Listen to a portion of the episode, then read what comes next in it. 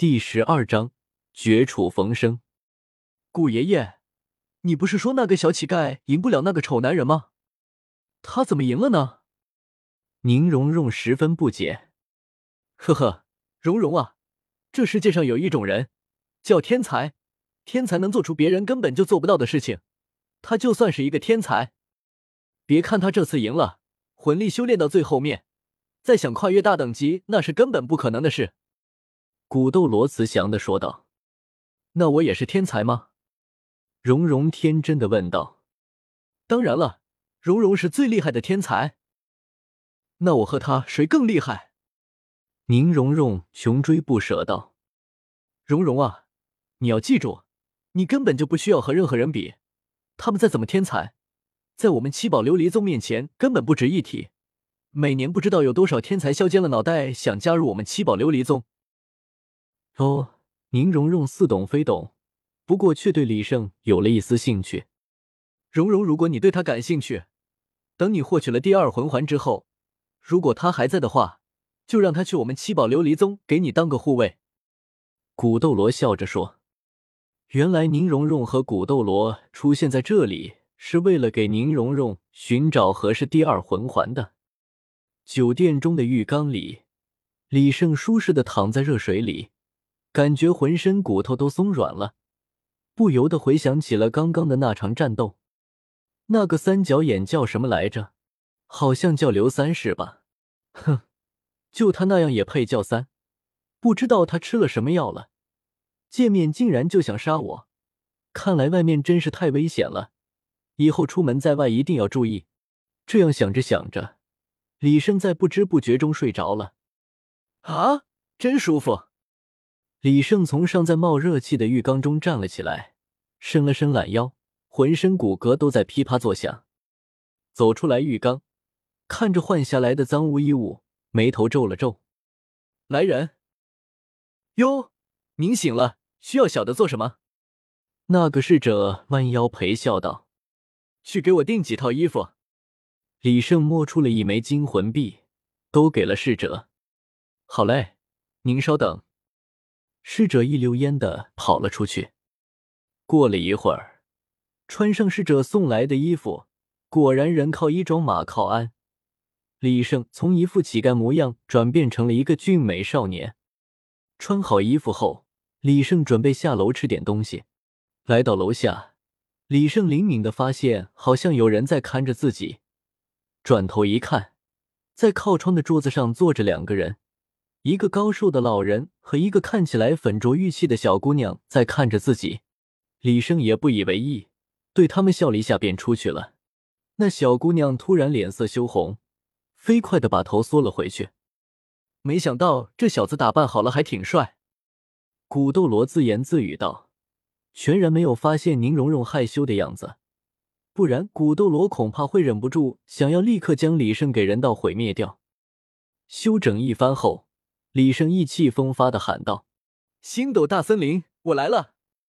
便跨上了吩咐侍者雇佣的马匹，向着星斗大森林疾驰而去。站在森林边境，李胜下了马，徒步向森林深处走去，留下的马匹自动朝着来时的方向跑去。嘶呼！李胜做了个深呼吸，星斗大森林里的空气十分清新。让人头脑为之一清，定了定神。现在没有队友在一旁照应，李胜谨慎的走进了森林深处。啊！森林里传来了一声兽吼，紧接着传来了轰隆轰隆的脚步声。一只巨大的类似犀牛、浑身尖刺的魂兽愤怒的冲了出来，拦在前方的大树巨石被纷纷撞开。仔细一看，前方竟有一个小人在拼命逃跑。李胜脸上满是苦涩，当初进入星斗大森林的意气风发全不见了。在森林里的这一个月中，李胜遇到了不少的魂兽，大部分都是不适合自己的武魂的，偶尔有几个合适的，不是年限过低，就是年限过高。遇到魂兽能躲就躲，躲不开了就战。一路上都小心避开了高级魂兽出没的地方，但是常在河边走，哪有不湿鞋？这不，李胜好不容易遇到了一个合适的魂兽，吉灵犀，七百二十八年魂兽。李胜深知机不可失，失不再来，便使出了浑身解数，将其打成了重伤。还没来得及高兴，没想到他的家长却刚好回来，看到小吉灵犀被打成了重伤，悲惨的嘶吼着。大吉灵犀瞬间狂暴了，怒吼着冲向了李胜。于是就发生了刚刚那一幕。李胜心里苦啊，被一头将近三千年的魂兽追是怎么样的一种体验？李胜很想回头说一句：“大哥，别追了成吗？你小孩还受着伤呢，不回去看看吗？老追着我干什么？”可他一刻都不敢停，两条小短腿跑得飞快，时不时还用天外飞砖躲避吉灵犀身上爆射出来的尖刺。呼哈呼哈！李胜喘着粗气，感觉自己已经快要到了极限，魂力也快要消耗完了。可身后的吉灵犀还是一样紧追不舍。若不是吉灵犀本身不擅长速度，恐怕李胜早已被追上杀死了。怎么办啊？李胜的大脑超负荷运转着，再过几分钟还想不出办法的话，就没有机会再想了。在这危急时刻。一条条计策被想了出来，又被一一抛在脑后，实在是没办法了。对于一个皮糙肉厚、耐力无穷、力大无比，还会发射钉子的怪物来说，什么样的计策都是无用的。只有实实在在的力量才能使其灭亡。跑到了一个小山谷之后，李胜是真的跑不动了，内心极度绝望，一脸惨笑。看来我今天是必死无疑了。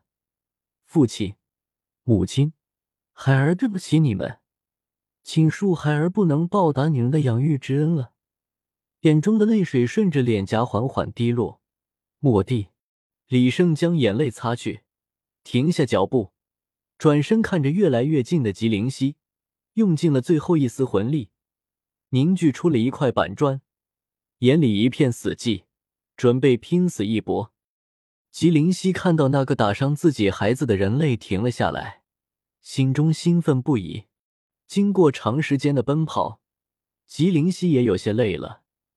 看着近在眼前的人类，吉灵犀决定用自己最强的能力干掉他。只见吉灵犀四足用力在地上一打，地面都被这暴力的践踏踩出了一个大坑。吉灵犀竟然凌空跃了起来，跃到了大概三四十米的高度。整个身体轰然变大，从肩高五米变成了肩高十五米的庞然大物，朝着李胜砸了下去。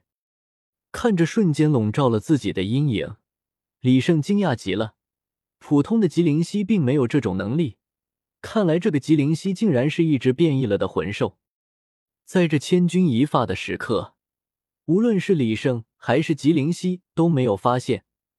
被吉灵犀践踏过的地面竟然在缓缓开裂，很快卡卡卡的声音连成了一片，地面上的裂纹迅速的向整个山谷蔓延而去。